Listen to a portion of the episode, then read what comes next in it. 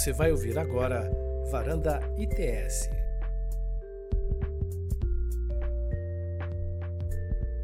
Bom dia a todas e todos, sejam muito bem-vindos. A gente está dando início à varanda de número 121, com o tema Cooperativismo de Plataforma no Brasil. Eu sou o Victor Barcelos, pesquisador do ITS, e vou estar moderando o debate aqui hoje. E estamos contando com a participação ilustre de Rafael Zanata, que é diretor da Associação Data Privacy Brasil de Pesquisa, é mestre pela Faculdade de Direito da USP e doutorando pelo Instituto de Energia e Ambiente da USP. É também mestre em Direito e Economia pela Universidade de Turim, alumni do Privacy Law Policy Course da Universidade de Amsterdã, foi Research Fellow da The New School de Nova York, é membro da Rede Latino-Americana de Vigilância, Tecnologia e Sociedade, o LAVITS, e membro do Instituto Brasileiro de Responsabilidade Civil, o IPERC. Seja bem-vindo, Rafael. Obrigado, é um prazer enorme estar aqui, Vitor. E a gente está também com a Aline Osso, que é cicloentregadora, cicloativista, cicloviajante, mulher preta, fotógrafa, professora universitária, com graduação em artes plásticas e mestrado em poéticas visuais pela Universidade de São Paulo. É voluntária da oficina comunitária Mão na Roda e fundadora dos projetos Selim Cultural e Senhoritas Corrier. Aline, seja muito bem-vinda, é um prazer estar aqui com você. Bom dia para todas, todos e todes. Também é muito bom estar aqui com vocês hoje. É, tem um, um, aviso inicial, é, a gente contaria com a participação do Trevor Shows, é, mas o professor nos avisou agora pela manhã que por motivo de saúde não vai poder participar, então fica nosso abraço e desejo de melhoras para o Trevor e então é, vou substituir um pouco da fala dele, tentando apresentar um pouquinho o que é o cooperativismo de plataforma, esse movimento que tem ganhado cada vez mais aderência pelo mundo e inspirado projetos incríveis, como alguns dos quais a gente vai conversar aqui hoje. É, e como é que em, como é que chega esse tema no ITS, né? É, por que, que a gente está falando disso? Bem, é, tem, trago esse tema como interesse de pesquisa já há alguns anos, tanto no meu doutorado em comunicação e cultura na FRJ, quanto como agora Research Fellow da, do Institute for Cooperative Digital Economy da New School, que é é, o, o programa em que o Rafael desenvolveu a pesquisa dele vai apresentar um pouquinho para a gente hoje. E desde o início do ano a gente vem num, num diálogo muito frutífero com o Trevor Shows e o Platform Cooperativism Consortium, que é o, a principal organização no mundo que vem atuando nesse tema, inspirando e apoiando projetos pelo mundo que é, buscam é, dar sequência nessa, nessa proposta. E, e aí a ideia, né, como é um tema que não, não é muito comum a gente ouvir, ainda especialmente no Brasil ainda tem muito a ganhar disseminação esse, esse debate, é, queria começar apresentando um pouquinho o que é o cooperativismo de plataforma e para depois a gente seguir para os nossos palestrantes que vão dar um contexto mais nacional e mais prático para esse tema. É, não é novidade para ninguém que nos últimos anos a gente tem visto uma crescente plataformização da sociedade. Né? Cada vez mais as infraestruturas que a gente depende para comer, para se locomover, para se vestir, dependem diretamente de plataformas digitais. E essas plataformas são, em sua grande maioria, privadas. Né? Por isso que eu falo de uma plataformização da sociedade, não só da economia, porque basicamente hoje é, qualquer coisa que a gente vai fazer passa por alguma medida de uma plataforma digital. E essas plataformas, em sua grande maioria, são é, privadas, né? são é, geridas e, e, controladas por empresas é, almejando lucro. É, a gente não pode negar uma série de benefícios que essas plataformas trouxeram para a gente, em termos de praticidade, velocidade e acesso a novos produtos e serviços, mas uma série de movimentos, iniciativas, coletivos têm apontado para é, outras soluções que possam ser mais democráticas, mais igualitárias e que é, busquem, então, é, suprir os, esses malefícios que as plataformas trazem. Né? É, e aí, então, constatando que é, essas plataformas, no seu início, nasceram com uma proposta de se tornar uma, de criar uma economia do compartilhamento, né? uma economia colaborativa é, alguns pesquisadores ali em meados de 2015 viram, perceberam muito claramente que essa economia do compartilhamento era, na verdade, uma bolha, que a gente estava vendo, de fato, um, simplesmente uma nova, um novo modelo econômico que ampliava certas é, desigualdades e, e precarizações do trabalho. Então, deram início a um movimento entre alguns outros para é, dar um novo rumo para essa economia digital. Alguns outros movimentos que a gente pode destacar, que também foram é, cruciais, é, são cruciais ainda, né? São os movimentos pela regulação das plataformas. Então, é, muito, pode ser que muitos de vocês sejam do direito e existe esse debate muito forte sobre a regulação das plataformas, né? Que tipo de regulação se aplica a plataformas digitais, como a gente pode ampliar direitos, é, considerando esse novo contexto socioeconômico. Então, é um debate também é, riquíssimo e ainda tem muito a ser explorado. Existem iniciativas também cada vez mais fortes de movimentos sociais que buscam por direitos dentro desse contexto. Então, é, movimentos de entregadores, movimentos de motoristas, que buscam, então, alguma certa, algum respaldo jurídico e reconhecimento dos seus modelos de trabalho. A gente tem também é, a criação de plataformas públicas, então, plataformas desenhadas é, a partir do setor público que já nascem com esse intuito de atender necessidades sociais e garantir o bem comum. E assim, um quarto movimento que vale destacar, que é que a gente vai entrar mais a fundo hoje, é o cooperativismo de plataforma. É, esse é um tema que surgiu ali em meados de 2015, por, é, o Rafael deve ter a data certa, mas é, até onde eu sei, por volta desse ano, em que professores da New School, é, especialmente o professor Trevor Shows, é, a partir de alguns seminários, discussões e artigos, formularam esse conceito de cooperativismo de plataforma. Né? Basicamente, é, esse modelo propõe que os próprios trabalhadores criem suas próprias plataformas digitais e façam a sua gestão de forma democrática e igualitária. É, esse, essa proposta já tem ganhado aderência pelo mundo, é, já ouvi números de cerca de 500 cooperativas reconhecidas oficialmente que, que nascem já com essa proposta e que trazem isso no seu DNA é, de serem cooperativas de plataforma. E então esse movimento vem chegando nos últimos anos no Brasil, cada vez mais forte, e a gente acha esse debate super rico e quer então é, ver o que, que ele traz de possibilidades e limites para o nosso contexto nacional.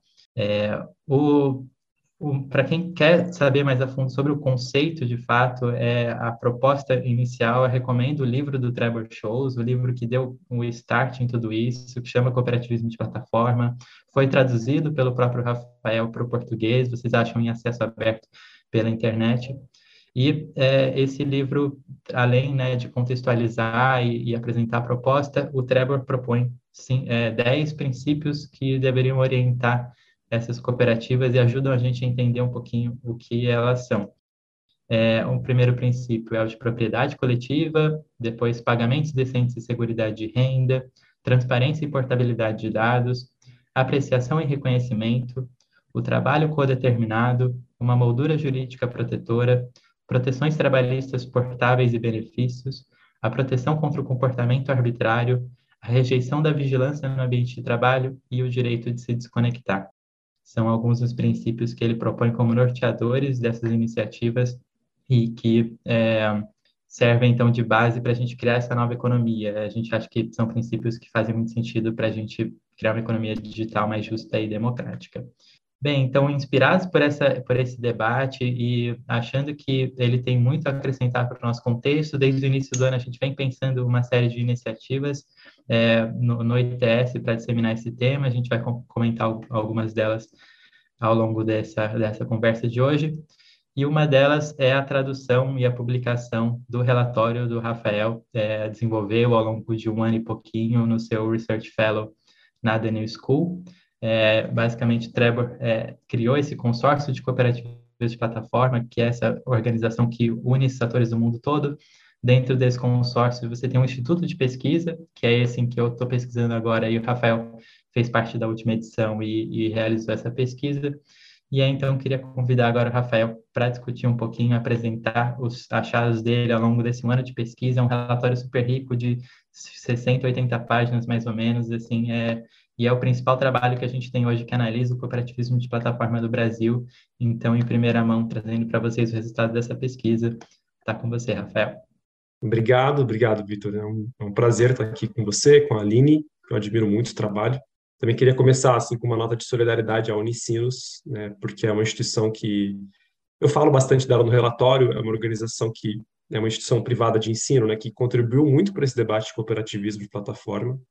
É, o Rafael Groman, que foi o professor que lecionou na Unicinos, né, no curso de pós-graduação também, é, tinha o centro de G-Labor lá, e acho que a notícia né, do fechamento é, de vários cursos de pós-graduação e da, todo o programa de ciências humanas da Unicinos é uma notícia triste para o nosso campo também, né, para esse debate cooperativo de plataforma. Então, é, tomara que eles consigam reverter, porque, enfim, é uma instituição que tem um peso importante. Então, eu queria já começar com uma nota de solidariedade a eles, porque é, tem muita gente bacana, importante fazendo um trabalho lá. É, eu vou começar contando um pouco uma, uma parte biográfica de como é que eu comecei na, na, na trajetória, né, essa, esse trabalho com cooperativas, né.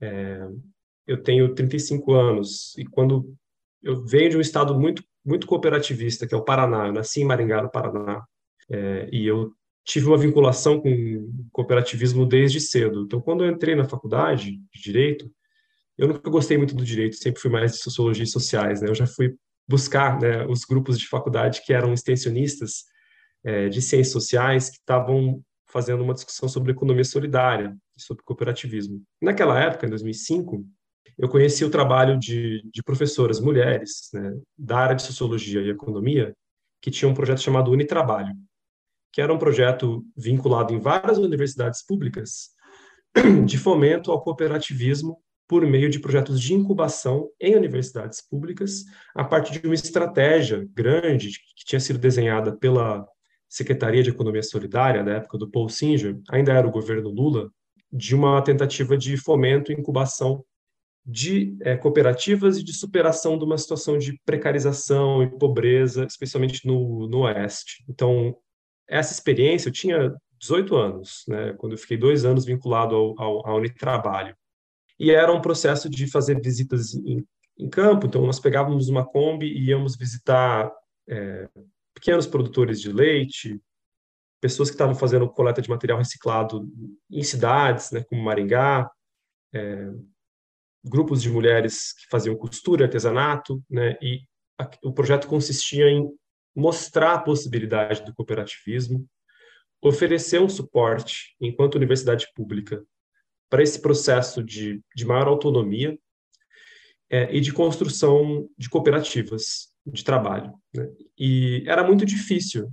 É, acho que ali foi um choque de realidade também, é, quando você está lidando com pessoas que estão assim, há décadas em situação de precarização é, e você apresenta a possibilidade do cooperativismo, é, quase não entra na cabeça, entende? É difícil se colocar na posição de, de que é possível ter autonomia quando você passa a vida inteira sendo colocado para baixo, sempre com alguém acima, sempre com uma situação de precarização. Então, não foi uma experiência fácil, foi uma experiência muito complexa e muito difícil, e me mostrou também um eixo importante da economia solidária, é, que é justamente um enfoque em justiça social e um olhar para essas populações é, vulnerabilizadas. Então, essa foi a minha entrada, né, na minha primeira é, envolvimento com, com, o campo do cooperativismo. Depois né, dessa experiência do cooperativismo, aí eu fui para São Paulo em 2010, né, fui para a USP e aí eu comecei a trabalhar com investigações sobre plataformização, sobre economia digital, na época com o núcleo de internet e direito e sociedade, que era um grupo de de pós-graduandos, e fui para o Internet Lab, que é um centro de pesquisa, né, fundado em 2014, né, e no Internet Lab nós concebemos, naquela primeira geração de pesquisas feitas pelo Internet Lab, um projeto sobre o que, que consistia a tal sharing economy. Né? Na época, estava muito na moda né, o termo né, sharing economy. E tinha um discurso corporativo da Uber, do Airbnb, de que eles eram a salvação do planeta de que num contexto de pós-crise financeira de 2008 ainda degradante e num contexto de menos capacidade produtiva, é, haveria um deslocamento do capital para a utilização dos bens ociosos. Então, as pessoas que tinham seus carros iriam passar a dar caronas, as pessoas que tinham seus apartamentos iriam compartilhar os seus apartamentos. Era um discurso é, é, muito bem talhado para a mídia, de apresentação de que eles eram a próxima onda de inovação da economia digital iriam transformar o planeta em mais sustentável, mais justo, melhor para todos. E desde o começo, isso sempre é, me provocou e nos provocou naquele centro de pesquisa um pé atrás muito grande. A gente sempre olhou com muita criticidade né, para esse discurso da sharing economy, e foi por meio de uma investigação de fôlego sobre a falsa sharing economy, ou o engodo né, da chamada sharing economy, que a gente começou um trabalho de investigação sobre no que consistia a crítica a essa economia do compartilhamento e a esse tipo de plataformização que estava se consolidando, já muito notável né, no ano de 2014. Então, existia já um grupo de vários investigadores, né, o Yokai Benkler, a professora Juliet Shore, que eu acho que é uma das principais sociólogas do mundo né, sobre esse tema, o próprio Trevor Scholz, e foi por meio da, da investigação desses autores que nós concebemos um livro né, chamado Economias do Compartilhamento e o Direito, com algumas traduções, e nesse livro tem essa entrada de uma perspectiva crítica sobre outros tipos de economia se aproximando com a discussão de cooperativismo de plataforma, que estava virando um conceito né, de agregação é, de um outro tipo de possibilidade né, para o futuro da economia digital, resgatando esses princípios da economia solidária e do cooperativismo e trazendo uma pauta de justiça e de democracia econômica e também de gestão coletiva dos próprios recursos imateriais. Esse é um ponto importante que o Trevor sempre fala, né? Como é uma transição de plataformização e de datificação, onde o recurso também é o conjunto de dados, parte do desafio do cooperativismo de plataforma é a possibilidade de gerenciamento coletivo desse tipo de recurso. É muito complexo. Né? Softwares, plataformas, dados agregados, analytics, etc. E isso foi se somando, acho que paralelamente a um outro tipo de campo que vem muito forte da Unicamp, da, da professora Ludmila Abílio, é, de outros investigadores, Renan Calil, né, que é uma investigação também sobre a uberização, não como um enfoque de análise na Uber em si, mas a uberização como um, processo global em curso há décadas, né, que envolve transformações de controle, gerenciamento e organização do trabalho. Né? Então, esses mundos foram se juntando, né? essa pauta da, da sociologia crítica do trabalho, que está olhando para esse processo de uberização, a pauta desses movimentos de estudos de outros tipos de organização social e econômica para a economia digital, que acho que se amalgama bem em cooperativismo de plataforma, e as investigações críticas sobre direito, internet e sociedade, né? mirando também numa crítica a essas organizações.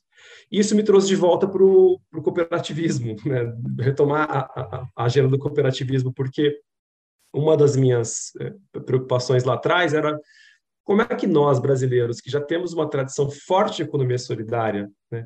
e temos esse histórico todo, que tipo de, de capacidade a gente tem, talvez a mais, ou diferencial, para essa transição para o cooperativismo de plataforma? E ali começou uma investigação, que eu acho que o relatório conta isso, Vitor, que é um pouco dessa dualidade, a complexidade do cooperativismo no Brasil, porque ele é, ele é profundamente marcado também por algumas divisões. Né? Eu chamo ali de um cooperativismo dual, um cooperativismo institucionalizado versus um não institucionalizado, porque a história do cooperativismo no Brasil também é uma história entrelaçada com, com, o nosso processo autoritário e o que aconteceu na ditadura militar. Né? O relatório conta um pouco isso, que é uma espécie de janela de oportunidade que se abriu na, na década de 60 e 70, no momento em que o cooperativismo rural né, estava se alavancando, e uma escolha pragmática, né, feita por lideranças desse cooperativismo rural, de aproveitar uma janela de oportunidade de criar um sistema hierárquico jurídico e bastante institucionalizado, que é o que dá origem ao sistema OCB, das Organizações das Cooperativas do Brasil, né, que é um grande divisor de águas. A escolha né, de, de conceber a OCB como um sistema de representação do, do, do cooperativismo, e a gente está falando assim de mais de 5 mil cooperativas. Tá? O Brasil tem mais cooperativas do que quase todos os países do mundo. A, a tradição do cooperativismo é, é muito forte no interior, Talvez não seja para quem está em São Paulo, talvez não seja para quem está no Rio de Janeiro, mas dá um pulo no, em Goiás, Mato Grosso do Sul, Paraná, Santa Catarina, vem ver como é que é a coisa aqui. É bem diferente, né? É um cooperativismo muito forte no crédito, é um cooperativismo muito forte na área de produção agrícola, na produção de laticínios. É, o sistema é muito forte. E o sistema foi crescendo é, a partir dessa janela de oportunidade, o relatório conta também como que a OCB foi criando também as suas escolas de formação, o seu sistema nacional de ensino, a sua estrutura de repasse de recursos nos estados, e é esse cooperativismo que também olha para essa possível ameaça da plataformização e da transformação digital e meio que pensa assim, o que a gente faz? a gente espera os caras virem dominarem esses novos mercados digitais ou a gente começa a trabalhar com a indução de cooperativas de plataforma dentro do sistema cooperativista tradicional, né? Então, essa é uma parte da história, que é o que está acontecendo agora com a Unimed, com o Cicred, com as grandes cooperativas que estão criando suas cooperativas de plataforma para até ocupar mercados que são constituídos pela própria economia cooperativista. Então, por exemplo, você tem ali cooperativas de plataforma que são de logística de transporte, que são criadas como plataforma digital para atender as demandas de um cooperativismo de transporte pré-constituído. Cooperativas de transporte que já existem têm uma demanda específica de um tipo de economia de dados e forja uma plataforma né, cooperativa para ocupar esse segmento, para evitar que venha uma Amazon da vida ou uma Google e domine esse mercado. Então, foi um movimento bastante reativo. O relatório descreve né, o momento em que a presidência da OCB e os grandes congressos da OCB começam a olhar para o cooperativismo de plataforma como oportunidade de inovação dentro desse sistema econômico cooperativista. Né? E por que, que eu chamo de dual? Porque aí tem tudo a ver com a Aline, né? com todo esse movimento que o Rafa Groman também está documentando no Brasil, que é fascinante, né? que são os coletivos, as, as mecanismos de autogestão, os, os empreendimentos vinculados a organizações que não estão formalizadas como cooperativas de trabalho, algumas são ONGs, algumas são é, co-ops, outras são conjunto de MEIs agregadas, outras são sociedades simples, não tem uma coisa muito harmônica e, e, totalmente definitiva né, desse formato, mas que é uma outra pauta. Não é mais aquele cooperativismo meio que pragmático é, que você percebe no cooperativismo institucionalizado, que é centrado nos discursos de inovação, economia digital cooperativa, é, readequação do cooperativismo tradicional. São pautas contra esse desastre moral que está acontecendo com a economia de, Uber, Rappi, iFood, com esses processos de hipervigilância que estão acontecendo, né, bem documentados agora. Uma das empresas fez, inclusive, monitoramento permanente em cima do galo e fez um sistema de vigilância, de espionagem né, contra ah, a break dos apps e os protestos que aconteceram durante a pandemia, contra aqueles casos absurdos da, da do entregador estar tá lá entregando o, o lanche e, de repente, ele tem um AVC, e aí o cliente desesperado liga para a empresa e fala: Olha, o, entregador acabou de ter um AVC aqui. Ah, o senhor gostaria que a gente mandasse outro entregador? Né? Isso aconteceu em, em 2019. Né? É, é, esse tipo de crise moral, né, que, que, que é esse, desse tipo de, de, de plataforma, que, que, são as dominantes desse mercado, acho que também serviu como alavanca né, para essa dinamicidade né, do surgimento de, de vários coletivos que às vezes estão buscando financiamento com filantropias, estão se auto-organizando, estão buscando apoio de universidades, de outras incubadoras, que é o que eu estou chamando ali de um cooperativismo de plataforma não institucionalizado, né, que está muito fortemente ligado com as bandeiras de democracia, de social, com as raízes né, da economia solidária, e que tem um discurso muito politizado. E o que mais me surpreendeu fazendo a pesquisa nos últimos cinco anos, conversando né, com com todo, toda essa parte também do cooperativismo institucionalizado, né? Estou falando ali do pessoal das grandes cooperativas, OCB, Sescop, né? É que tem também um certo receio do tipo assim, olha, a gente não quer politizar demais, a questão é mais econômica, vai, vamos colocar nesses termos. É, é, é o que a literatura chama de um cooperativismo mais pragmático, que não quer se vincular com bandeiras políticas específicas, né?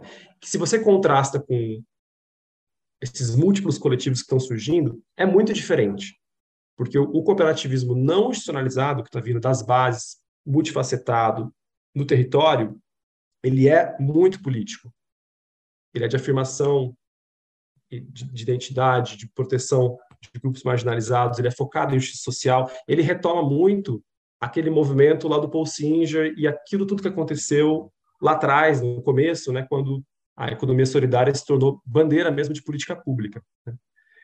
Acho que isso é muito importante, assim, para dar a noção desse tipo de complexidade, né? Então, talvez, a, e eu já encerro aqui, a única contribuição do estudo, que eu acho que é muito modesto, não tem grandes conclusões, não é um estudo assim, uau, é, nada revolucionário. Acho que ele é muito assim modesto de dizer, olha, o cooperativismo de plataforma no Brasil ele é bem complexo, ele não é monolítico.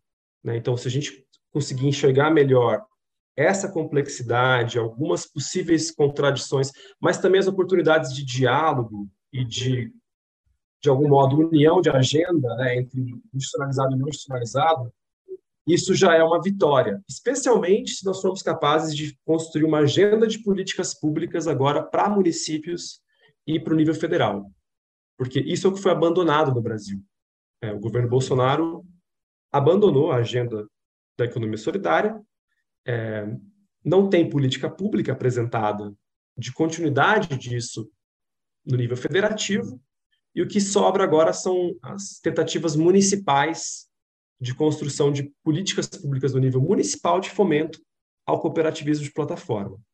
Esses coletivos e esse essa agenda do não institucionalizado tem muito a contribuir, mas isso não significa que o que o cooperativismo tradicional precise ficar de fora.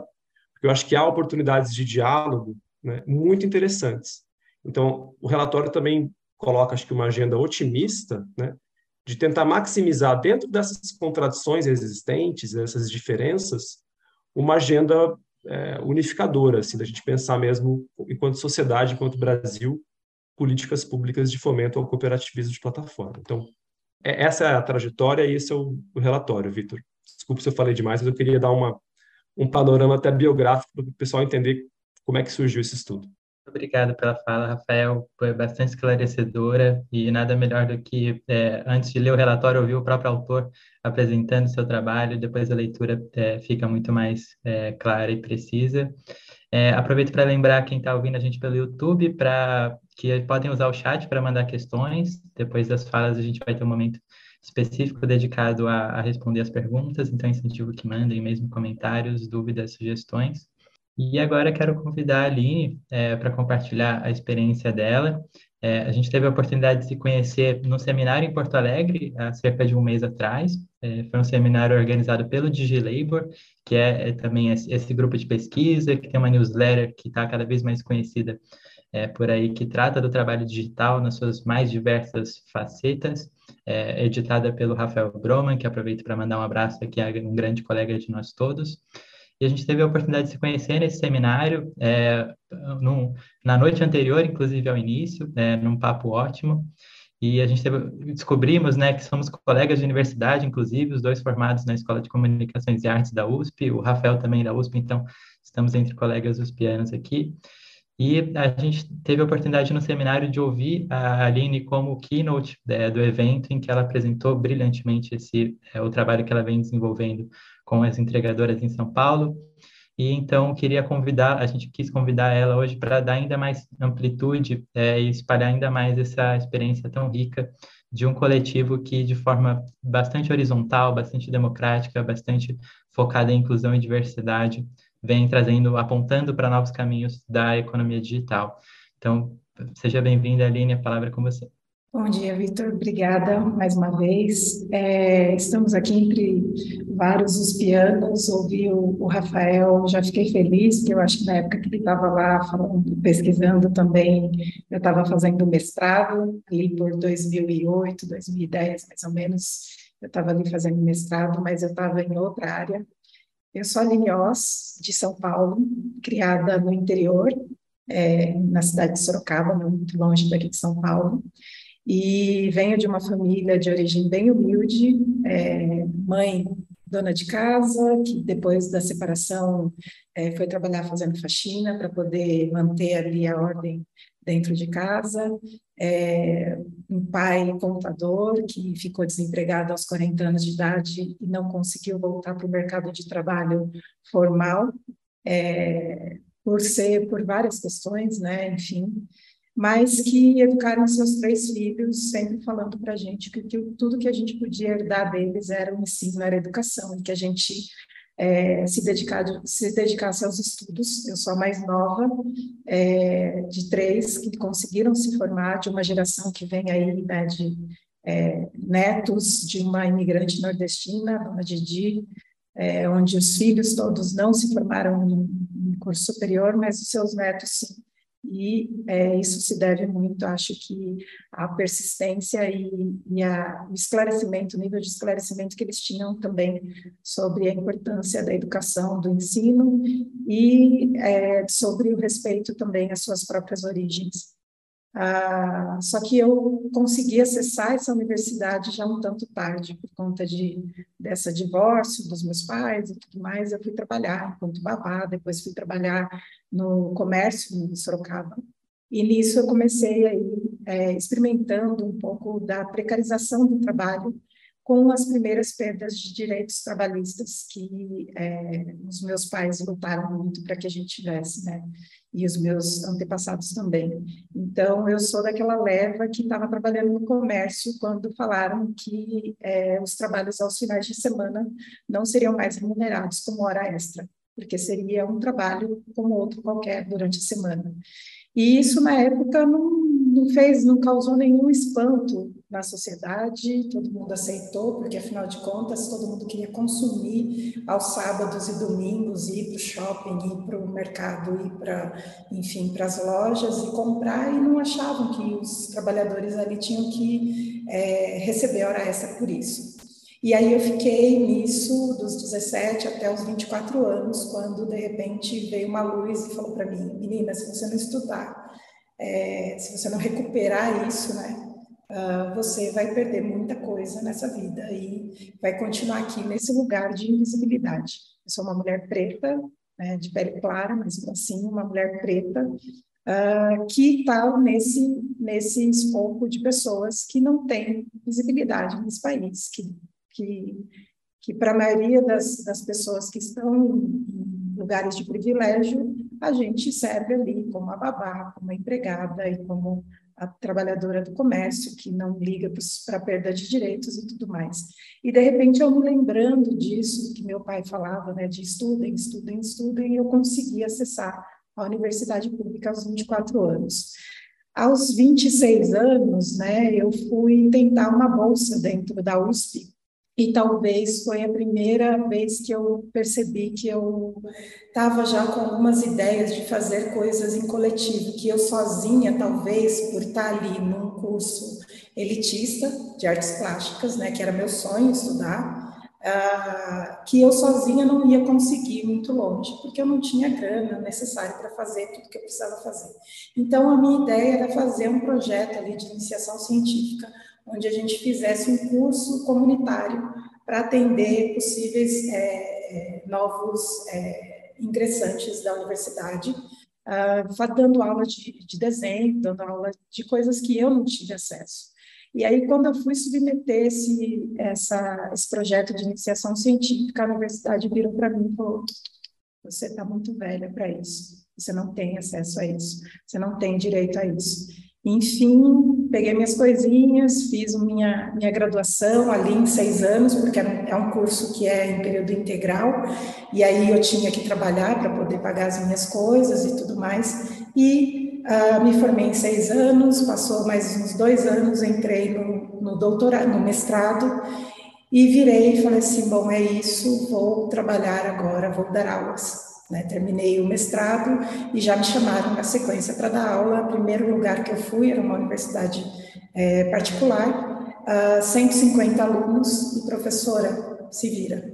150 alunos, você ganhando ali um salário é, que era vexaminoso até, vou falar a verdade para vocês, mas era aquela coisa de, olha, daqui um tempo, você com a experiência, você consegue ganhar melhor, aí você ingressa no seu doutorado e tudo mais, e aí aquilo foi me deixando cada vez mais é, desencantada da, do, da educação formal, né? E eu fui pensando, poxa, mas eu gosto de dar, eu gosto de ensinar, eu gosto de estar nessa nessa relação com as pessoas, né? De troca, de aprendizado, uh, mas aqui dentro de uma universidade pública, de uma universidade privada, né? Eu estava experimentando ali a precarização também, uh, dar aula para 150 alunos ganhando menos de um salário mínimo por mês, eu ficava pensando onde quer que isso ia chegar. É, e aí eu decidi que eu tinha que pensar em outras alternativas, é, fazendo ainda, estava fazendo dando essas aulas, né? E eu comecei a pensar, poxa, o que, que eu vou fazer da minha vida, né? O que, que a Aline quer como pessoa e tudo mais, com o que ela aprendeu na universidade pública, como que ela pode dar um retorno para a sociedade com tudo que ela já aprendeu. E nisso eu fiz uma viagem para a Colômbia e fiz um passeio de bicicleta ali de um dia, eram algumas horas, a pessoa que estava levando eu e meu ex-marido, né, ele virou e falou assim, ah, vocês querem vocês têm mais tempo, vocês gostam mesmo de andar de bicicleta e tudo mais, eu posso levar vocês para outros, é, outros lugares, além desse passeio de duas horas. E a gente topou, e nisso a gente passou um dia ali, oito horas pedalando, e eu, quando chegou ao final, eu falei, cara, eu conheci Bogotá de um jeito que eu não conheço minha própria cidade.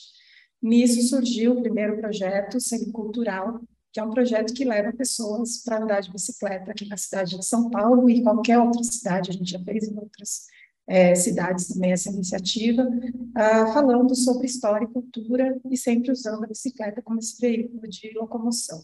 É, no meio desse processo que eu estava pensando ali o, projeto Selim Cultural, que era para ser um projeto voluntariado, né, de levar as pessoas gratuitamente para fazer esses passeios e tudo mais, veio o meu divórcio e nisso eu estava ali ganhando muito pouco no meu trabalho, é, não tinha uma saúde mental legal para poder continuar pensando em passeios de bicicleta e arte, cultura e tudo mais. E aí eu virei e falei assim, bom, mas agora eu preciso cuidar porque é, a água bateu né, onde não deveria e eu tenho que pagar as contas. E eu não conseguia mais é, pensar que dar aula era uma coisa prazerosa, não conseguia mais pensar que eu conseguia voltar lá para o trabalho no comércio, e eu virei e falei assim, cara, eu preciso pedalar. E nessa coisa de pedalar, eu encontrei um rapaz fazendo entrega de bicicleta. Me desculpem quem já ouviu essa história algumas vezes, que me acompanha, mas é importante falar isso, porque esse momento, né, onde eu encontrei esse menino fazendo entrega de bicicleta, foi o momento da, da virada de chave para mim, que eu fui conversar com esse menino, sem nunca ter visto ele antes, e perguntei para ele: dá para fazer uma grana fazendo entrega de bicicleta? Ele falou, dá, dá. E ele me falou quanto, eu falei, cara, é mais do que eu ganho como professor universitário. É, aceitam mulheres? E aí eu parei nessa pergunta e hoje em dia, toda vez que eu, que eu vejo como que eu reagi, né, depois de um tempo fazendo essa pergunta, é, que, que essa, essa ideia de que as mulheres não poderiam estar em determinados espaços estava muito arraigado também no meu pensamento e eu precisava mudar isso. E esse menino virou e falou assim, aceita, aceita mulheres sim, só que elas não costumam ficar muito tempo. Porque imagina, você está trabalhando, entregando, pedalando a cidade inteira de bicicleta, com peso nas costas e tudo mais, né? E com trânsito maluco que tem a cidade de São Paulo. E eu virei e falei assim, bom, esse menino não me conhece, eu sou dessas que enfrentam essas adversidades e vamos lá, vamos fazer o teste, passei no teste, comecei a trabalhar na semana seguinte e, e aí eu comecei a me dar conta, né, de que esse espaço, esse ambiente da ciclologística, que é o termo usado para definição de ciclo entrega, né, de entrega de última milha é, sustentável, feita por, por, veículo não poluente e tudo mais, é, que esse ambiente, ele era um ambiente tóxico. Né? Ele, que propor, é, é, ele que fazia com que as mulheres não quisessem ficar muito tempo ali. E eu virei e falei assim, cara, eu uso já bicicleta há um tempo, eu acredito nesse veículo, eu sou uma mulher que atravessa essa cidade de bicicleta, eu estou procurando outras mulheres que façam isso também.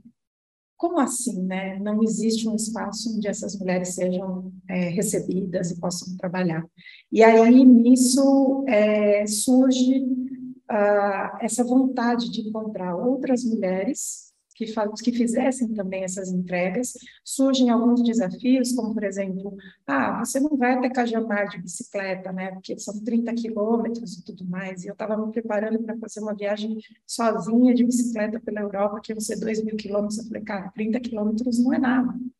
E aí, de repente, eu viro e coloco essa mesma, esse relato, né, numa das redes sociais, e com isso chegam outras mulheres falando: ah, eu faço, é, me chama, se você tiver trabalho, estou disponível e tudo mais. Então, a iniciativa surge aí, o Senhoritas Courrier, que é um coletivo de mulheres, pessoas LGBTQIA, que fazem entrega de bicicleta, surge nesse momento, né, nesse post aí, eu já coloco o nome, não teve brainstorm, não teve nada, porque o nome Senhoritas Courrier e essas pessoas começaram a trazer seus amigos e amigas, pessoas trans, é, mais outras pessoas de fora da bolha, virando e falando assim, cara, também quero, porque o ambiente que a gente frequentava fazendo essas entregas é um ambiente misógino, é um ambiente LGBTfóbico, é um ambiente competitivo e era um ambiente onde a gente não tinha transparência, onde a gente não tinha nenhum preceito, nenhum nenhuma ideia né, de valores diferentes daquele do patriarcado, é, do capitalismo patriarcal. Né?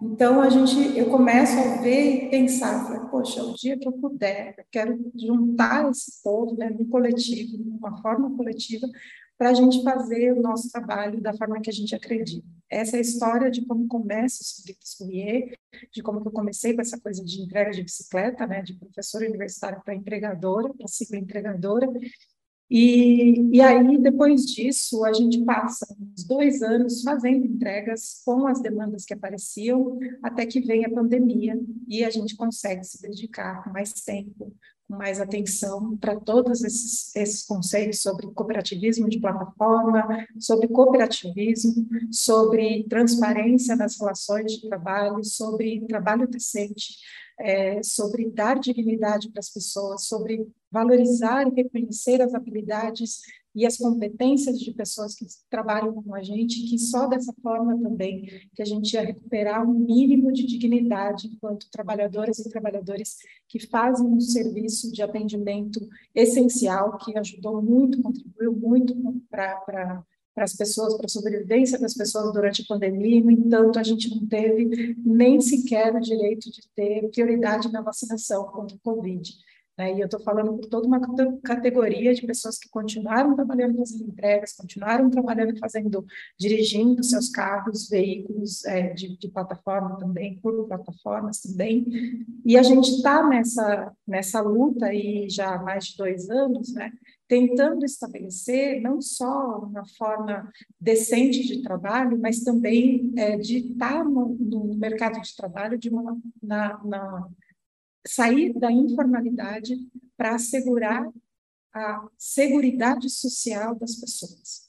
Né? E a gente vê o cooperativismo como sendo a porta para isso, uma vez que quando a gente trabalha enquanto MEI, muitas empresas olham e falam assim, ah, mas vocês são MEI, eu não posso contratar todas vocês, né? teria que ser uma nota fiscal só, um CNPJ só, para fazer esse trabalho, porque senão eu tenho problemas e tudo mais.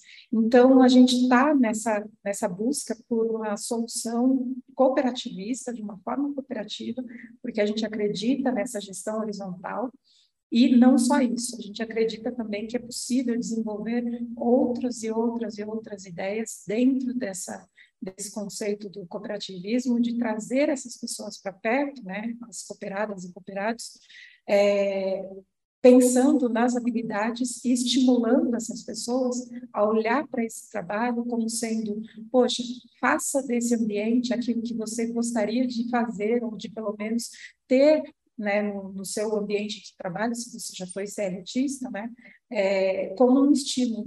Né? Então, a gente sabe que muitas pessoas vão, eu mesma, né, trabalhei como CLT várias vezes, vários, vários anos, e não, não era estimulada, porque toda vez que eu tinha uma ideia, vinha, vinha alguém me falando, não, não pode, não, isso não pode, isso não pode. E nos senhoritas, não, nos senhoritas o que a gente faz é, o que, que a gente precisa? A gente precisa, para entender de cooperativismo de plataforma, a gente precisa de computadores, então vamos atrás de computadores. Vamos atrás de conseguir doações, vamos atrás de conseguir fazer ações para poder trazer esses computadores aqui. Agora a gente tem os computadores. O que, que a gente precisa para poder falar de linguagem é, tecnológica, né? de linguagem de programação, de tecnologia da informação? Ah, a gente precisa de cursos. Então, vamos atrás de, de, de lugares, de espaços que queiram e possam receber a gente para poder formar a gente nesse sentido. Então, hoje, a gente é uma iniciativa pequena, Uh, isso acho que tem muito a ver com características sobre é, o próprio cooperativismo, que, que por anos e anos e anos ele foi um assunto que era meio que as pessoas viam uma certa é, restrição, né, um afastamento. Eu mesma aqui em São Paulo, como disse o Rafael, é, não tem muito essa prática do cooperativismo. Então, quando você vem de uma estrutura hierarquizada e falam para você de cooperativismo, você já pensa no cooperativismo do agro, você já pensa é, nas falsas, nas coopergatos, né, nas falsas cooperativas. E aí, quando você entende o conceito de cooperativismo e você vê o quanto que isso também é difícil mudar a cabeça das pessoas que vêm com essa, esse pensamento hierarquizado, você entende que não adianta você virar e falar assim, vamos fazer uma cooperativa com 100 pessoas. Então, nós temos hoje no nosso, no nosso coletivo, são sete pessoas, a gente está formando mais cinco pessoas para poder criar realmente a cooperativa, de fato, e de direito. Uh, e essa formação, ela parte também disso, das discussões sobre como fazer é, com que o cooperativismo se torne algo muito mais presente na vida das pessoas. A gente recentemente é, teve, é, é entendeu que é nosso, nosso compromisso divulgar a palavra do cooperativismo e para que daí as pessoas chegando até o cooperativismo, para que a gente possa instruir sobre cooperativismo de plataforma, aprendendo todo mundo junto, ninguém é dono do, do, saber total, mas aprendendo todo mundo junto e estimulando as pessoas a investigarem também o que, que elas gostam disso que elas estão aqui aprendendo. Então, é, muito que a gente vê hoje é, são pessoas que falam, quando querem entrar na, no coletivo, falando coisas do tipo, eu não estou satisfeita com o meu ambiente de trabalho atual e eu gostaria de poder me sentir útil, gostaria de poder sentir que a minha voz também tem poder, e aí por isso eu acredito nesse modelo cooperativista. É, então é um pouco assim que a gente está hoje, depois a gente vai falar um pouco mais, mas é só para não me estender muito, eu quero deixar essas palavras aí, essas reflexões, espero que a gente tenha uma manhã muito agradável aqui. Obrigado, Aline, pela sua fala, muito esclarecedora também. É muito ótimo te ouvir e ter mais clareza dos impactos concretos da plataformização e, ao mesmo tempo, a possibilidade real de a gente construir alguma coisa nova. Então, realmente muito rica a sua fala. É, vou ler aqui alguns comentários no chat. A Soraya disse bom dia, parabéns ao ITS por essa iniciativa. O Ale Costa Barbosa, que é um grande colega, é, disse ótimo ver um papo dessa, dessa relevância aqui nesse ambiente. O Christian convida a todos também a ler o relatório do Rafael, que está disponível no, na descrição do vídeo, é, diz que super vale a pena. A Lígia falando que é importante essa solidariedade ao ensino, também dá bom dia a todos. E então agora a gente vai partir para algumas perguntas. Continuo convidando as pessoas a enviarem as perguntas no chat. Eu preparei algumas aqui, depois a gente pode ir para as perguntas da audiência. Queria ouvir um pouquinho mais do Rafael. É, quais as características brasileiras é, você considera que podem ser impulsionadoras do cooperativismo digital? É, o que, que o Brasil tem de diferente que pode trazer, fazer dele um, um, um ambiente fértil para o nascimento das plataformas cooperativas? Sim, é, acho que tem um. Bom, acho que tem alguns fatores que são assim de, de habilitação, né, de, de mudanças. Primeiro, acho que se você olhar comparativamente, por isso foi importante ter feito a pesquisa com a, com a New School ano passado, né? O Vitor, Vitor hoje é fellow, então ele tem também essa oportunidade de ter o diálogo com pesquisadores de várias partes do mundo estudando cooperativismo. E quando eu tive essa oportunidade de estar com o Trevor, com esse grupo com pessoas da Argentina, da França, Bangladesh, Índia, Coreia do Sul. É, quando você tem a dimensão quantitativa do cooperativismo no Brasil, é, é um negócio monstruoso. A quantidade de co-ops no Brasil. Claro que tem muitas, né? Cooperativas do agro e muitas cooperativas falsas, como a Lene disse, mas você tem uma tradição muito forte. É, houve uma pequena redução, mas ainda assim, na faixa de 6 mil cooperativas e milhões de pessoas integradas já a esse sistema, especialmente no interior. É, existe uma coisa que é muito interessante que o relatório mostra, eu chamo de co corretores, facilitadores, né, mas seriam esses brokers, né, que estão levando a palavra do cooperativismo para as novas gerações, porque tem um conflito geracional. é, as novas gerações em, nas centenas de cidades do interior do Brasil é, passaram por um processo de é, recepção de uma narrativa ideológica de que a única maneira de empreender e de inovar é criar uma startup aos modos do Vale do Silício. Então tem esse sonho, né, que é incultado na cabeça das, dos jovens e é uma narrativa falsa, né, de que vai ser possível ser próximo, sei lá, Mark Zuckerberg da vida ou a duplinha da Google e numa garagem você vai criar a solução radicalmente transformadora e vai buscar os fundos de investimento anjo e depois vai ter o capital de risco e vai crescer, vai montar a companhia limitada e você vai ser o controlador daquela companhia. Depois de um tempo você vai fazer uma saída, vai vender, vai ficar milionário. E isso mexe muito com a cabeça das pessoas, né? E muitos jovens, né, mulheres e homens que entram nas faculdades de administração, nos cursos técnicos, nos cursos de computação, já entram com essa visão é, única de que empreendedorismo e inovação significa essa cartilha do Vale do Silício.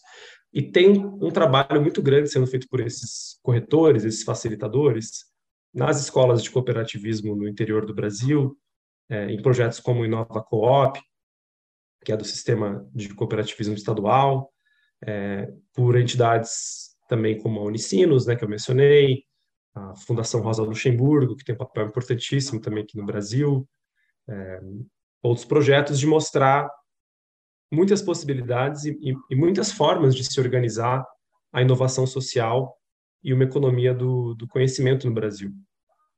Então, acho que uma primeira dificuldade é romper né, com essa espécie de ditadura da ausência de alternativas, usando aqui a expressão do, do Roberto Mangabeira Unger, que é uma ótima expressão, né, porque existe de fato uma primeira barreira ideológica né, de, de compreender que não é somente o único modelo do Vale do Silício, né, são múltiplas formas de organização do empreendedorismo brasileiro, que é muito pujante, criativo, mas muito precário, sofrido, um país absolutamente desigual, um país racista, sexista, violento, muito violento, né?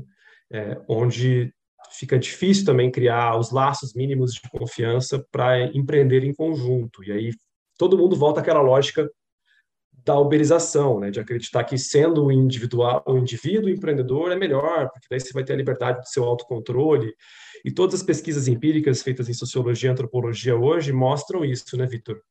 A pesquisa também da Nina Desjandres e outros pesquisadores que vão falar né, com a galera que está conectada nesses aplicativos, rola uma, um discurso né, de que vale a pena ter autogestão e, e, e ser dono do próprio empreendimento individual. Então, esse discurso do empreendedorismo, que muitas vezes é reforçado nas campanhas pelas big techs, e uma narrativa que fica o tempo todo né, voltando, é uma grande barreira, diria isso. Tá? Então, além dessa barreira é, ideológica, acho que tem barreiras institucionais importantes. É, em comparação com o tipo de cooperativismo que tem nos Estados Unidos, primeiro que no, nos Estados Unidos você, para formar uma cooperativa, já você não é obrigatório, não é obrigatório estar vinculado ao sistema de cooperativismo. No Brasil é. Então, se você quer criar uma cooperativa formal, você tem que se vincular ao sistema OCB. Este é um monopólio legal da representação dos interesses cooperativistas validado pelo Supremo Tribunal Federal. Não sei até quando esse monopólio permanecerá, mas o fato é que ele existe. Nos Estados Unidos, não. Não existe nenhuma. Se você for conversar lá com a galera da cooperativa do Up and Go, né, em 2019 a gente foi lá visitar. É uma cooperativa fascinante que trabalha com redes é, federativas, né, de é, mulheres latinas que fazem limpeza e que criaram a cooperativa de plataforma, onde elas fazem a autogestão da plataforma, fazem as limpezas das casas e têm a distribuição equânime entre as mulheres participantes. E criaram um sistema federado. Então, você pode ter no bairro do Brooklyn uma, uma Up and Go, e você pode ter no bairro do Bronx outra Up and Go, autogerida por outras mulheres, e elas têm um, um contrato de compartilhamento de marca. Elas compartilham o mesmo nome, mas elas fazem gestões autônomas. E essas gestões autônomas são cooperativas que não estão vinculadas a nenhum sistema, né? Ao passo que no Brasil é muito burocrático, é bastante rígido, o protocolo que você tem que seguir para criar uma cooperativa, se tem que estar apto a fazer parte do sistema OCB, né? então tem muitos conflitos aí também ideológicos de entidades que não querem fazer isso, e tem problema fundamental de entrada de capital no modelo de cooperativa de trabalho, onde eu coloco isso no relatório, né? A gente tem uma visão centenária no Brasil de que o cooperativismo de trabalho se dá pela agregação da força de trabalho. Não se admite distribuição de investimento e nem apoio financeiro via crowdfunding é, no, nesse modelo. Então, nos Estados Unidos, é, em outros países também, Bangladesh está experimentando isso, né? Você pode ter, por exemplo, num território, uma cooperativa de plataforma autogerida, onde uma comunidade interessada num bairro pode fazer uma espécie de várias doações via Pix e apoiar financeiramente a alavancagem daquela cooperativa por um tempo. E depois ela faz uma saída. Então, é uma participação naquela cooperativa também por um critério financeiro, uma entrada por capital, digamos assim. É, no Brasil, esse modelo é vedado. Você não tem a possibilidade jurídica de fazer o crowdfunding né, ou uma participação acionária por tempo limitado numa cooperativa de plataforma. O, o Mário Deconto fala muito sobre isso, né, que é um professor do Rio Grande do Sul da, da Escola de Cooperativismo. A gente tem uma barreira muito grande, porque, veja, não seria difícil estruturar né, um, um, um, envolvimento comunitário das pessoas por um tempo fazerem transações via Pix para apoiar o surgimento de uma cooperativa de plataforma. Mas hoje isso é impossível. Então, a gente não consegue vencer essas barreiras de uma diversidade também de modelos jurídicos e institucionais que vão permitir um envolvimento comunitário. As pessoas numa comunidade que querem apoiar uma cooperativa de plataforma por um tempo e que podem fazer isso de forma legal. Né? A gente tem muita pouca criatividade dos instrumentos também contratuais, de como é que a gente permitiria esse tipo de ingresso comunitário de uma cooperativa para fazer esse movimento posterior de saída. Então, é, que eu converso com outros pesquisadores, tem o, professor João Manuel, é um professor de direito societário, um professor da liderança negra lá na FGV do Rio de Janeiro, um cara que eu admiro muito, e ele fala assim, Zanata, não é uma questão de que é, é, seria impossível fazer, é uma questão de que falta criatividade da própria comunidade jurídica de fazer o trabalho de base com as comunidades, de desenhar esses modelos possíveis. O próprio público jurídico brasileiro é extremamente conservador. Os próprios advogados de direito societário, que poderiam ajudar as cooperativas de plataforma, optam por trabalhar só com direito societário corporativo clássico. Querem ajudar as grandes corporações, querem ganhar dinheiro. Então tem um problema também de envolvimento da comunidade. Assim, quem que é né, a comunidade interessada em fazer isso para frente, entendeu? tem um trabalho muito grande pela frente. Então, assim, claro que a gente tem várias potencialidades, mas a gente tem, também tem que ser é, autocrítico né, e cético com, com, esse problema de engajamento. Falta muito engajamento nessa, nessa pauta para poder dar certo, mas os caminhos não são impossíveis. Obrigado, Rafael, pela resposta. É, conseguiu abarcar tanto as potencialidades quanto também algumas limitações brasileiras né, para o desenvolvimento do cooperativismo de plataforma no Brasil. E a gente vê que claramente as políticas públicas, a regulação é uma das principais delas, então é, fica o convite para juristas, é, pessoas que estão pensando em regulação, como a gente construir um cenário mais propício para as cooperativas. E agora eu queria é, é direcionar uma pergunta para a Aline. É, a Alice Asta é, gostaria de saber um pouquinho mais sobre como funciona o modelo financeiro né, do, do coletivo, né? O que, que a gente tem de diferença em relação ao modelo tradicional, em relação ao custo das corridas, percentual de repasses, é, coisas desse tipo. Pergunta super simples, a gente vai ter que fazer a leitura toda do plano de negócio. É, não, é, bom, vamos lá. A gente começou entendendo que era preciso valorizar o trabalho das, da, de quem faz a entrega, né? Então, a primeira coisa que a gente pensa é como que a gente vai fazer para poder é, falar para essas pessoas quanto que está sendo pago por essas entregas, né? Quanto que elas vão receber e quanto que fica para o coletivo e para os trabalhos remotos. Então, hoje, talvez esse seja um dos maiores desafios que a gente tem, não por como a gente estruturou, porque tudo começou com a ideia de transparência. Né? Então, o cliente é comunicado de quanto que fica, faz ali o orçamento para ele, então ele recebe essa informação de quanto que vai ser o trabalho dele, uh, quanto que a gente vai cobrar pelo trabalho, né? Uh, nisso ele é informado quanto qual o percentual que fica para as bikers, que hoje a gente estabeleceu em 70% do valor da corrida, e 30% fica para o coletivo. E aí, desses 30%, a gente consegue é, fazer o pagamento da, do trabalho remoto de operação. Uh, recentemente, a Yasmin é, Hecker, ela fez um, um, texto que saiu, foi publicado no livro Desafio Sebrap, é, agora número 5, tem acho que uns dois meses mais ou menos que foi feita essa publicação, e a Yasmin, ela fez entrevistas com a gente, né, com o pessoal do coletivo e tudo mais, falando sobre todos os aspectos, inclusive os financeiros, e ela coloca ali no final que talvez o nosso maior desafio da atualidade é conseguir entender como que a gente faz a remuneração de outras tarefas remotas que não apenas a operação. A operação seria aquela pessoa que cuida de receber a, o pedido de entrega, né, o pedido de a solicitação de entrega, que é, faz a rota que a biker vai fazer, passa essa rota para a biker que vai atender. Então a gente tem algumas características bem específicas que a gente foi coletando né, com os dados ao longo do tempo, que faz talvez com que o Senhorita seja, é, de fato, um trabalho é, que pense em trabalho decente.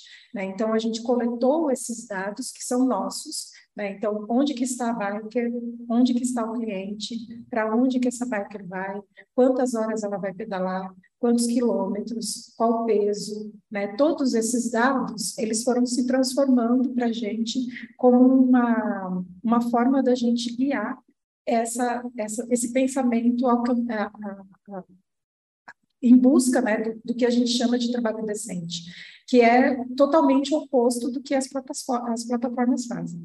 Então, a transparência vem com isso também, né, da gente pegar e colocar para o cliente, olha, você vai pagar tanto, desse valor tanto fica para a biker, tanto fica para a operação. A biker também tem acesso a essas informações, então a gente não tem aquela coisa de, ah, no final do mês ou da semana, porque a gente paga semanalmente, é, no final da semana você vai receber aí o demonstrativo de quais as entregas que você fez e pronto. Não, a gente compartilha esses dados, todas as bikers têm acesso a isso, então fica claro para todo mundo quantos quilômetros a gente rodou naquela semana, quanto foi pago por todas as entregas, quanto que cada biker ganhou, quanto que a operação ganhou nesse sistema que a gente faz. Então, a transparência é o que guia a gente nesse sentido e a gente faz com que isso chegue tanto para, quem é, consome quanto para quem realiza o trabalho. Né? Acho que é um pouco isso. Aline. É, tem bastante gente no, nos comentários comentando quão inspiradora é a sua história, é, sua energia, sua garra. Então, é, fica também esse, esse comentário muito legal mesmo. É, e aí, queria endereçar uma outra pergunta para o Rafael, que é da Maria do Carmo. Ela perguntou como você acha que o sistema OCB pode ajudar a promover, viabilizar e acelerar o cooperativismo de plataforma no Brasil? Sim, o, o sistema OCB, né, ele já tem feito isso muito vocalmente há, quatro anos, né, e acho que esse é um, um dos elementos de descrição do, do relatório. É, o que aconteceu, na minha opinião, foi uma transformação de uma ameaça por uma, um discurso sobre oportunidade. Então, muito rapidamente, né, o sistema se organizou e incorporou a própria agenda de cooperativismo de plataforma nos seus encontros anuais. Você pegar o encontro anual de 2019, 2020 da OCB, tem lá trilhas né, e já debates sobre cooperativismo de plataforma. Isso foi se espraiando né, no sistema. É, por exemplo, o Abdul, que é o Abdul Nasser, é superintendente do Rio de Janeiro, é, de, de, cooperativismo de plataforma, é, motivado por essa agenda, né, organizou uma série de hackathons. Né, ele esperava que fossem 15 pessoas no hackathon de cooperativas de plataforma. E parece que foram mais de 500, ele não tinha nem lugar para ter todo mundo. O Abdul sempre fala, isso tem uma demanda, né, represada aí do pessoal querendo saber como é que é, quais são as possibilidades, oportunidades. E existem projetos é, que são muito focados na conexão entre cooperativismo de plataforma e métodos de inovação. na produção da economia cooperativista. Então, os projetos que a Samara Araújo coordena, do, que são relacionados ao Inova Coop, e existe todo um desenho né, bastante sofisticado, eu diria, né, de, de uma estratégia que é gerida nacionalmente e que repassa para as unidades do sistema, né, nas unidades federativas e nas escolas de cooperativismo, no sistema de fomento educacional. Então, você percebe, por exemplo, o debate né, sobre cooperativismo de plataforma também presente nas formações do sistema cooperativista e nos projetos experimentais. O que eu tenho visto, o que eu pude participar, especialmente assim, sendo convidado pelo pessoal da Conecta, que é um hub em São Paulo que junta né, o sistema cooperativista para essa agenda, e também algumas visitas técnicas focadas em, em protótipos. Está passando um carro vendendo ovos aqui na minha desculpa se pegar o som. É, é que eles têm alguns exercícios muito interessantes de olhar assim as demandas internas daquele mercado existente e como ocupar por uma cooperativa de plataforma. O que, o que acontece são espécies de spin-offs. Então, por exemplo, é, hoje no Paraná, a maior, a maior, o maior sistema de atendimento médico do Paraná é a Unimed. A Unimed, apesar de ser fracassada em São Paulo, no Paraná é um sucesso absoluto extremamente confiável, extremamente rentável, muito curioso. Também tem perplexidade de entender por que, que ela fracassa em alguns estados e outros não, mas isso não vem ao caso. Mas a Unimed começou a trabalhar com possibilidade de que médicos cooperados interessados em estruturar, é, por exemplo, plataformas específicas em compartilhamento de dados de prontuário, montassem suas cooperativas de plataforma focadas nesses segmentos de mercado. Então, hoje você tem uma transformação muito grande na área de saúde, por exemplo. E você tem médicos cooperados de cooperativas fazendo spin-offs de cooperativas de plataforma para atender uma demanda que vai se apresentar dentro daquela própria cooperativa, entendeu? Vai integrando, assim. A, a Cargon é outro exemplo, né? Você vai ter uma cooperativa lá de logística de dados que vai estar tá ligada ao aquela demanda do, daquela cooperativa. A provocação que eu faço no relatório, que acho que é uma pergunta importante para a gente, é a seguinte: tudo bem, a gente entendeu então que a OCB está super movimentada, que o cooperativismo institucionalizado, que é bastante endinheirado, está investindo nisso, mas qual é a relação desse, desse cooperativismo que é institucionalizado, que tem recursos, com as comunidades, os coletivos e os grupos autônomos? É, ou seja, qual é a conexão mesmo com a rua e com as demandas mais descentralizadas da população? É, qual, quais são as possibilidades de, desse tipo de cooperativismo institucionalizado, até introjetar recursos das cooperativas de plataforma de base. Né? E essa, essa ainda é uma dúvida, eu não sei a resposta, Vitor, porque pelo que eu converso com eles, é, tem um certo receio de tipo saber se isso é de fato agenda, se é legalmente possível, mas acho que é um caminho, porque seria muito interessante se nós tivéssemos esse cooperativismo é, do interior, né, mais institucionalizado né, e mais endinheirado, por assim, por assim dizer, também projetando os recursos nas em comunidades periféricas, muitas vezes nos grandes centros urbanos, né, habilitando por meio de, de, um cooperativismo de plataforma com enfoque social, né, é, esse tipo de, de, de interesse, né, honesto mesmo, de fazer alavancar. Eu diria para você que isso não está acontecendo. O que eu vejo acontecendo, que é a ponte principal né, desse tipo de ligação, está sendo feita muito mais pelas filantropias, como a Fundação Rosa Luxemburgo, mais pelas incubadoras universitárias de economia solidária, mais pelo DigiLabor, do Rafa Groman, e as conexões que o Rafa está fazendo, é, mas não, não pelo sistema tradicional em si, entendeu? Ainda isso não acontece. Ótimo, muito obrigado. E acho muito legal esse ponto que você tocou em relação aos hackathons, porque hoje em dia tem cada vez mais gente na área de tecnologia, programação, que, que gostaria né, de usar essas habilidades não só para criar uma startup e ser o, o, CEO do, próprio, do próximo unicórnio, mas que quer desenvolver projetos de impacto social e talvez, é, conhecendo o cooperativismo de plataforma, possa se inspirar a criar é, organizações e, a partir desse modelo, né, iniciativas que sejam mais democráticas, horizontais, igualitárias.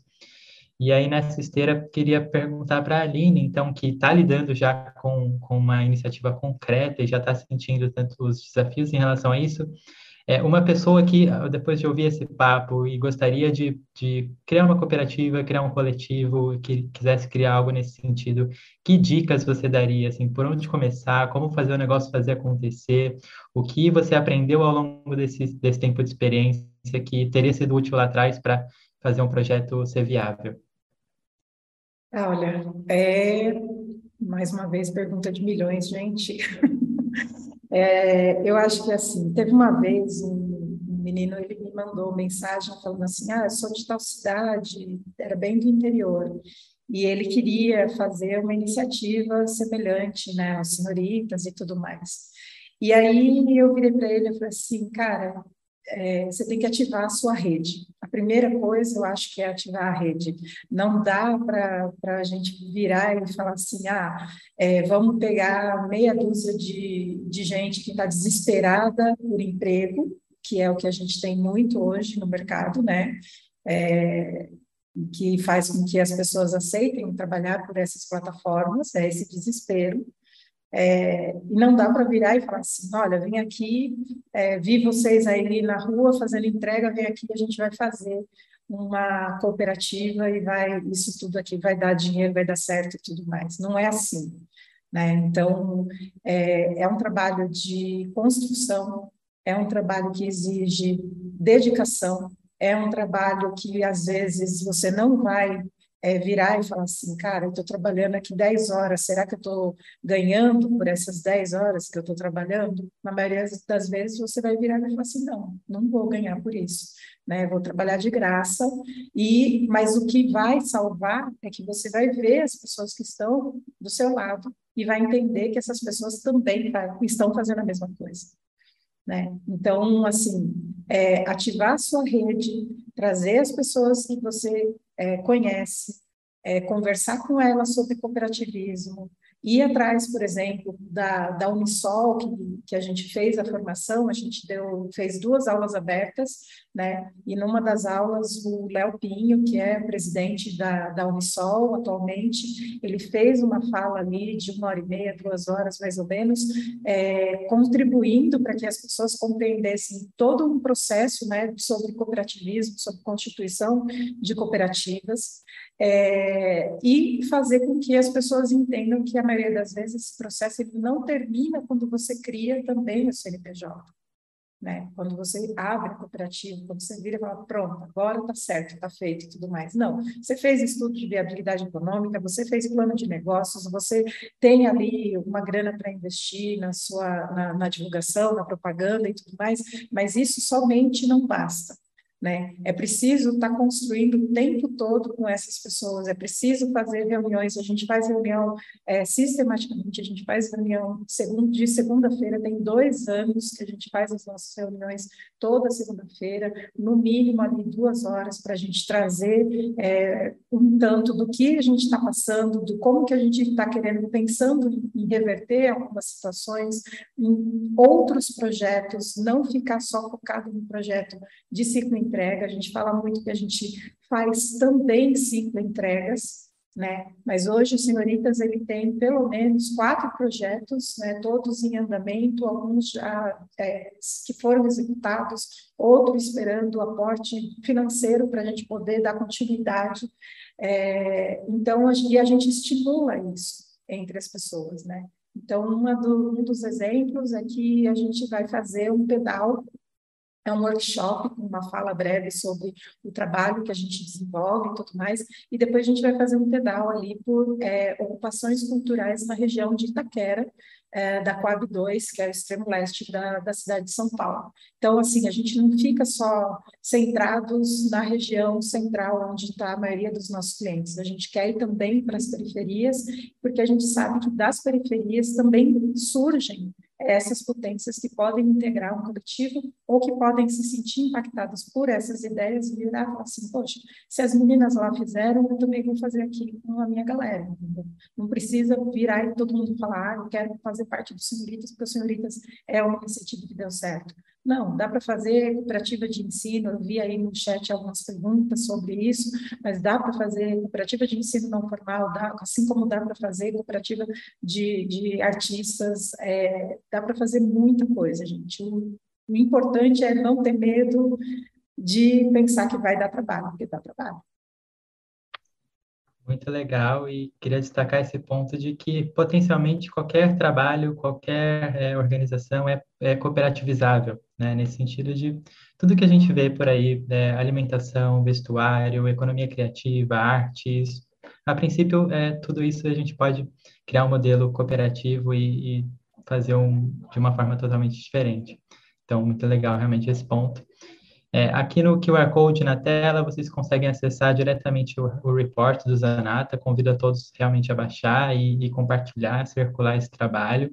É, apesar da modéstia do Rafael, eu digo sim, é, a gente a, considera um trabalho bastante relevante para o campo. E, para fechar, é, convidar a todos também é, para a nossa conferência anual do cooperativismo de plataforma. É, a ideia desse evento de hoje, para além de lançar o, esse relatório era de convidar oficialmente vocês para esse grande evento.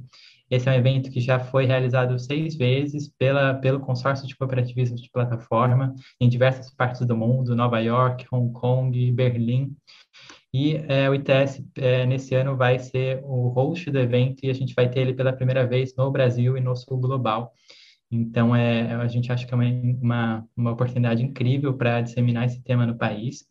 Esse é um evento que reúne centenas de pessoas anualmente, de diversas partes do mundo, e tem muito debate, muita conversa. Os principais atores é, estão lá para esse debate, a gente pensar juntos esse novo rumo da economia digital. É, o evento vai acontecer de 4 a 6 de novembro no Museu da Manhã, aqui no Rio de Janeiro. É, a gente já está com inscrições abertas, vocês podem acessar pelo link que está na descrição também.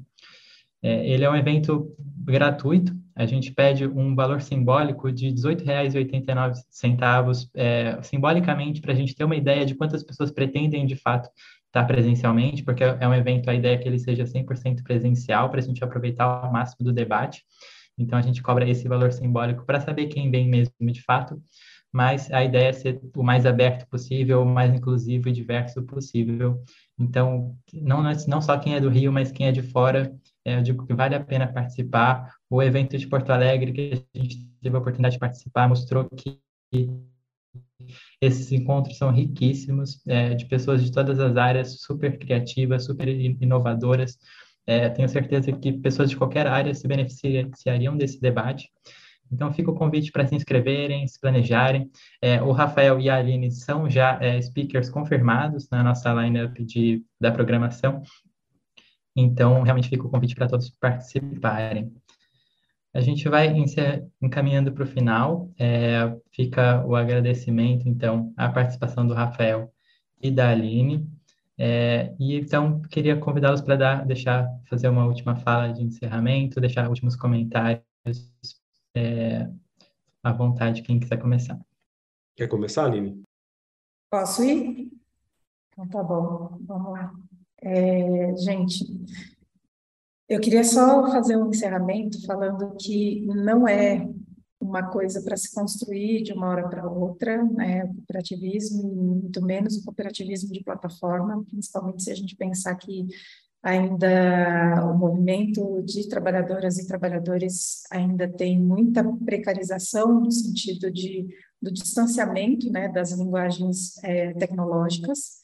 Então, é necessário, se faz necessário, além das políticas públicas, né, da gente cobrar de, de gestores públicos é, que existam nos seus planos aí de governo é, um pensamento, um olhar para a economia solidária, E para essas para o incentivo dessas é, iniciativas, né, como cooperativas, principalmente, pensar que a gente teve a lei do cooperativismo revogada em 2019, uma única canetada, e que agora a gente precisa reconstruir isso. É, pensar que é necessário, se faz necessário, subsídio também do poder público, embora eu não acredite que o poder público deva concentrar em si a responsabilidade de criar plataformas de cooperativismo. né? E sim que eles incentivem que trabalhadores e trabalhadoras se organizem para que para criar isso. Ah, também é importante a gente pensar que é, esses subsídios eles podem fazer com que a gente consiga competir, pelo menos numa certa proximidade com essas plataformas, porque essas outras plataformas elas não vão deixar de existir. Né? Existem pessoas que acreditam nesse, nessa, nesse tipo de, de trabalho e, e, incentivam esse tipo de trabalho. Então, a coisa é: será que o mercado de trabalho consegue compreender a necessidade de plataformas cooperativistas? Será que a população está pronta também para poder consumir de plataformas cooperativistas? Né? E aí esse subsídio ele vem nesse sentido para dar o apoio que a gente necessita não só é, para poder criar essas ferramentas, mas também para poder divulgar essas ferramentas e fazer propaganda dessas ferramentas. Então, por isso que é importante que esse subsídio exista.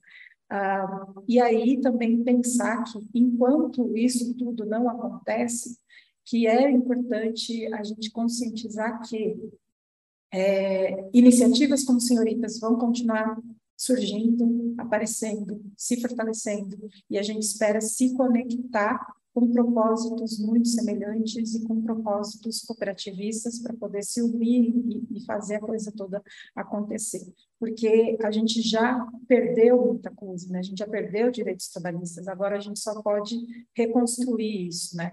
E aí a gente está pensando aqui no Senhoritas em como reconstruir isso sem apoio nenhum, enquanto esse apoio não chega. É, e aí eu deixo essa, essa fala um pouco de esperança para que a gente possa realmente pensar em como fazer essa, essas conexões surgirem né, de movimentos, outros movimentos e outros núcleos de tecnologia, como do MTST, como é, dos movimentos dos trabalhadores sem direitos e da CUT, que tem núcleos de tecnologia e como que eles podem também contribuir para que isso aconteça enquanto as políticas públicas efetivamente não chegam.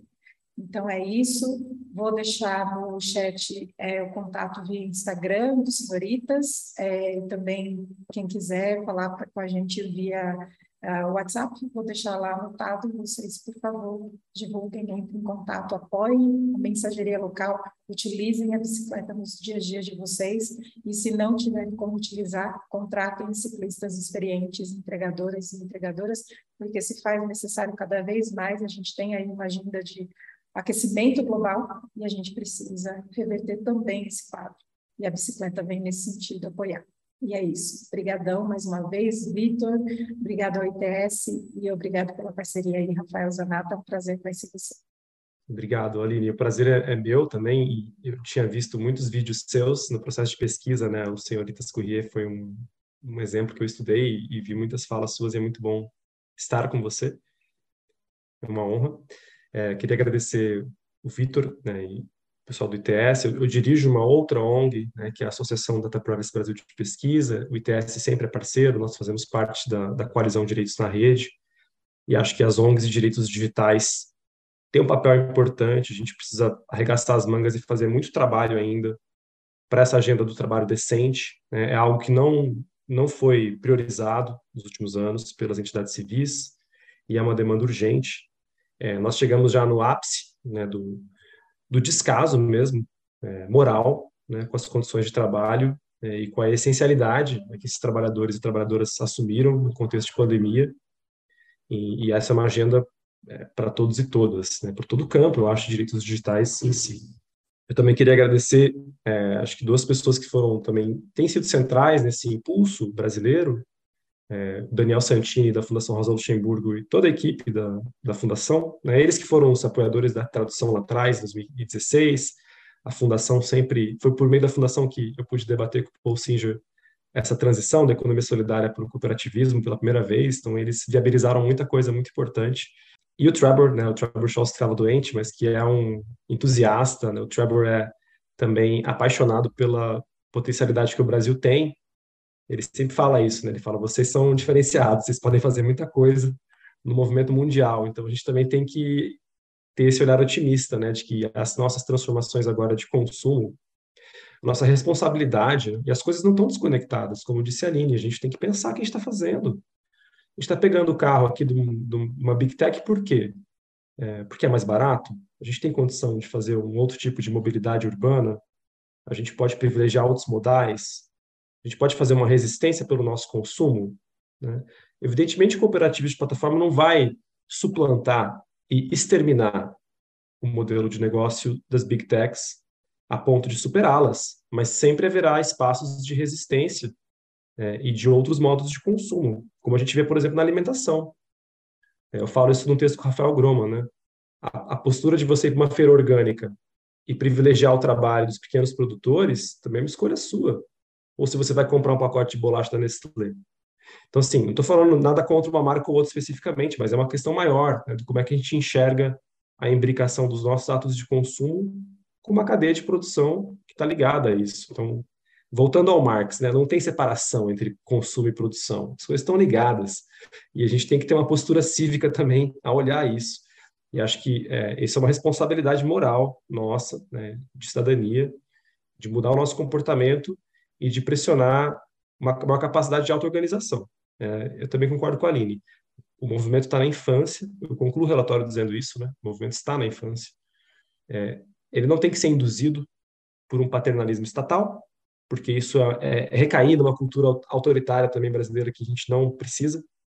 A gente precisa de mais capacidade de auto-organização cívica né, e de construção coletiva de cidadania de baixo para cima e de democracia econômica. Né? Isso se faz pela ação das pessoas, não é um paternalismo estatal específico que vai é, mudar as coisas. Porém, é, o espaço de políticas públicas está aberto para a gente construir, e, e, é necessário fazer, tanto no nível municipal, quanto estadual, quanto federal. Então, essa agenda de eleições agora é uma super oportunidade. É, o evento vai acontecer no momento lá de definição eleitoral, né, mas que quais são os rumos do Brasil nos próximos anos?